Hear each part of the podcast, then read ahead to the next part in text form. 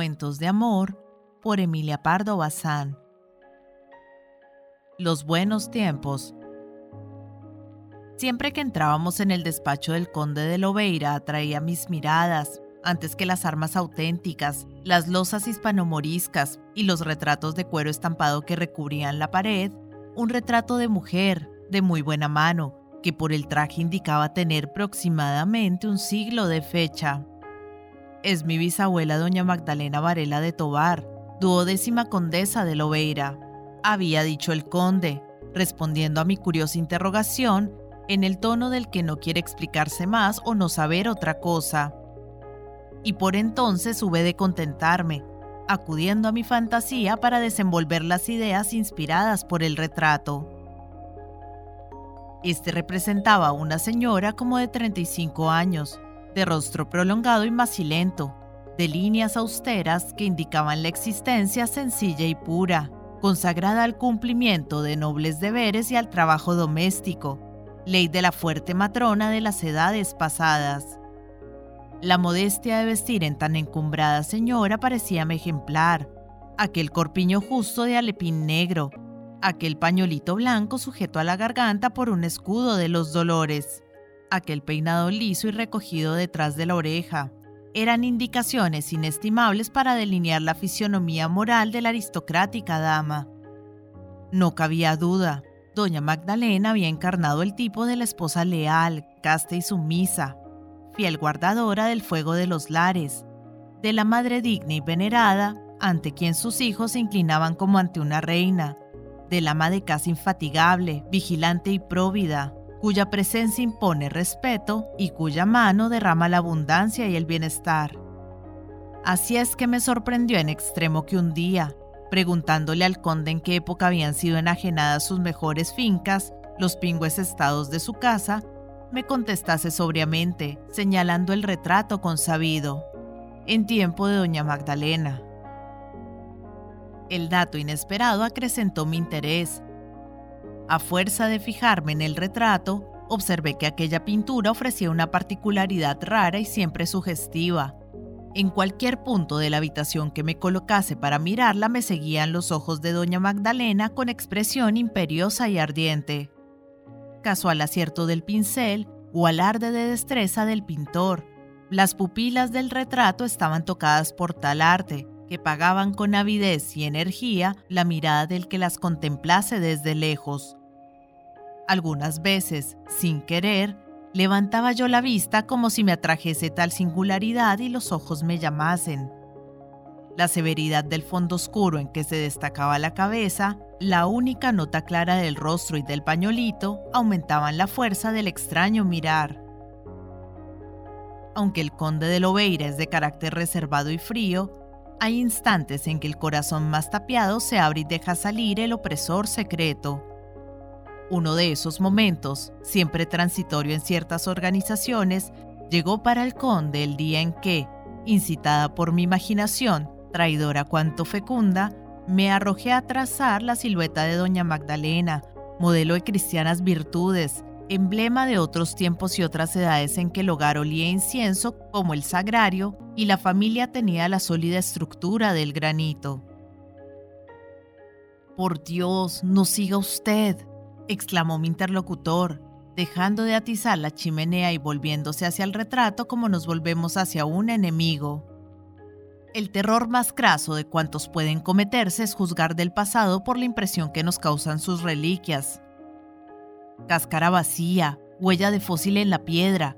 ¿Qué verdad ha de contarnos un retrato, un mueble o un edificio ruinoso?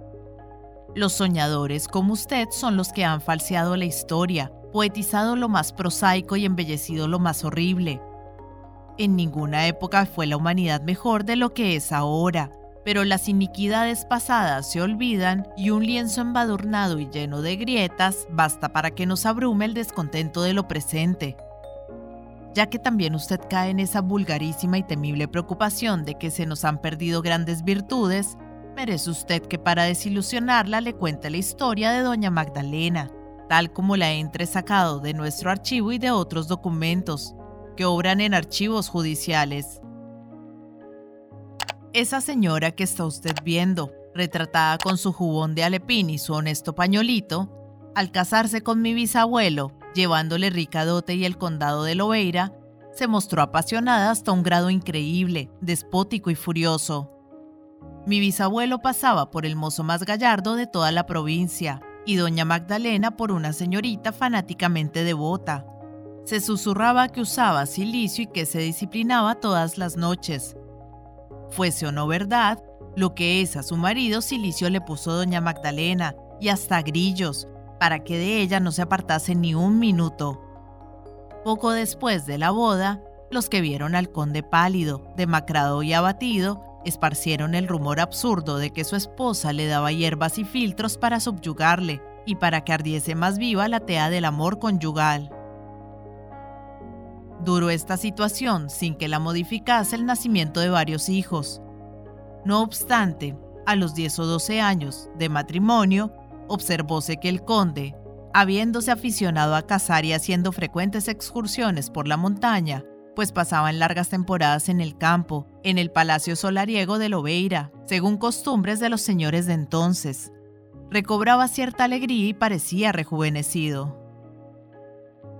Como yo no estoy graduando el interés de mi historia, sino que se la cuenta usted descarnada y sin galas, advirtió al llegar aquí el narrador, diré inmediatamente lo que produjo la mejoría del conde.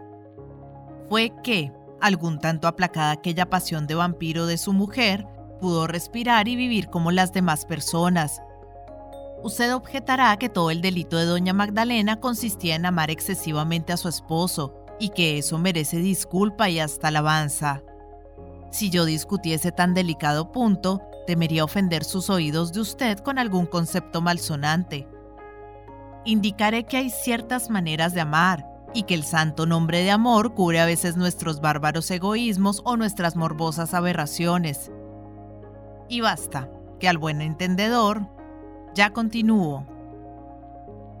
Como a veces se guardan bien los secretos en las aldeas, doña Magdalena tardó bastante en entenderse de que su marido, al volver de la casa, solía descansar en la choza de cierto labriego que tenía una hija preciosa, en efecto, era así. El conde de Lobeira prefería los suculentos manjares de su cocina señorial, la brona y la leche fresca servida por la gentil rapaza, que, con la inocencia en los ojos y la risa en los labios, acudía solícita a festejarle. Doña Magdalena, ya informada, no pensó ni un minuto que allí existiese un puro idilio. Vio desde el primer instante el mal y agravio. ¿Y acaso acertase? No pretendo excusar a mi bisabuelo, aunque las crónicas afirman que era honesta y sencilla su afición a la hija del colono. Lo histórico es que, en una noche de invierno muy oscura y muy larga, la puerta del paso se abrió sin ruido para dejar entrar a un hombre robusto, recio, vestido con el clásico traje del país, que hoy está casi en desuso. La condesa le esperaba en el San Juan. Tomóle de la mano y por un pasadizo oscuro le llevó a una habitación interior que alumbraba una vela de cera puesta en un candelabro de maciza plata. Era el oratorio. Detrás de las colgaduras de damasco carmesí que lo vestían y que replegó la dama, el hombre vio abierto un boquete, a manera de cueva, un agujero sombrío. Repito lo de antes, no busco efectos, pero aunque los buscase, Creo que ninguno tan terrible como decir sin más circunloquios que el hombre, un casero en las costumbres de entonces, casi un siervo de la condesa, era el mismo padre de la Salaga a quien el conde solía visitar, y que doña Magdalena, enseñándole el negro hueco, advirtió al labrador que allí ocultaría el cadáver del conde. Enseguida le entregó una hacha nueva, afilada y cortante. ¿Temió aquel hombre por la vida de su hija y por la suya propia? ¿Impúsole la cobardía o el respeto tradicional a la casa de Lobeira?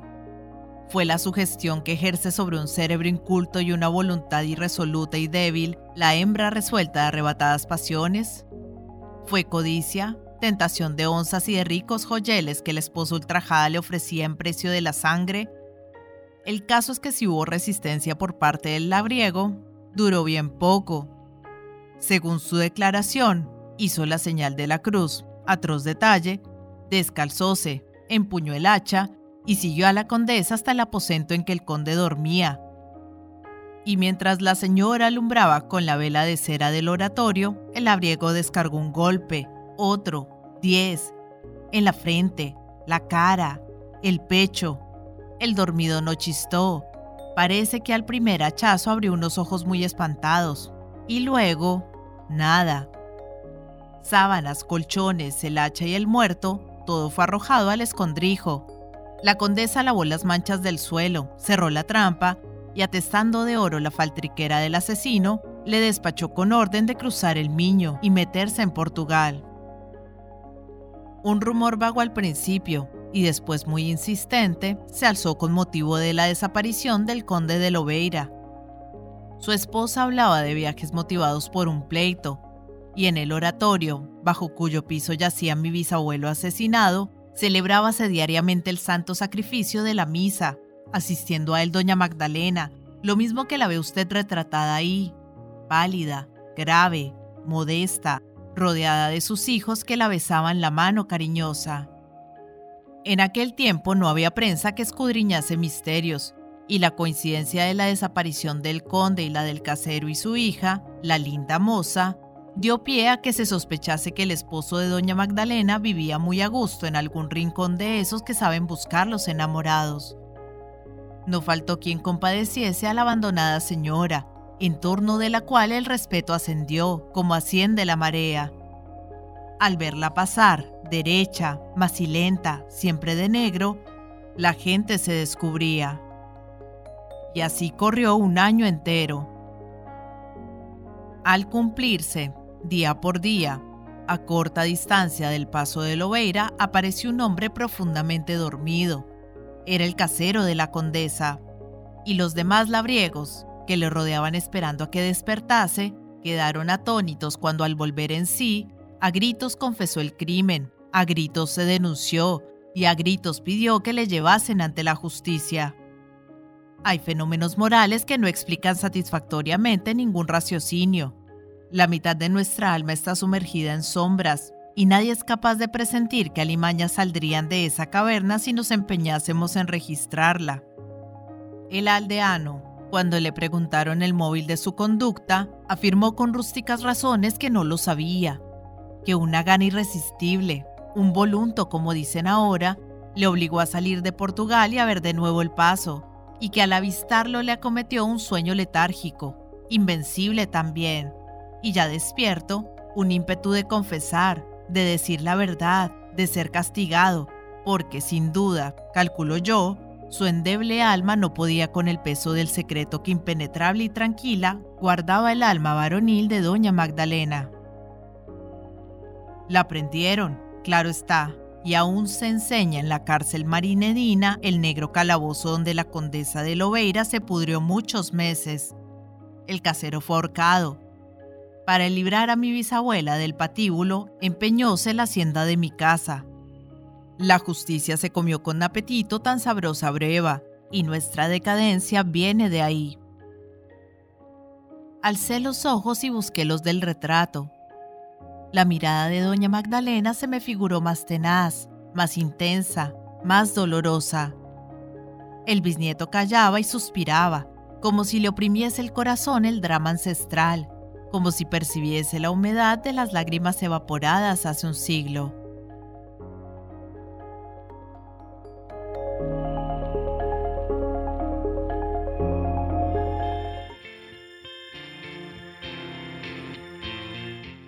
Hola gente, ¿cómo están?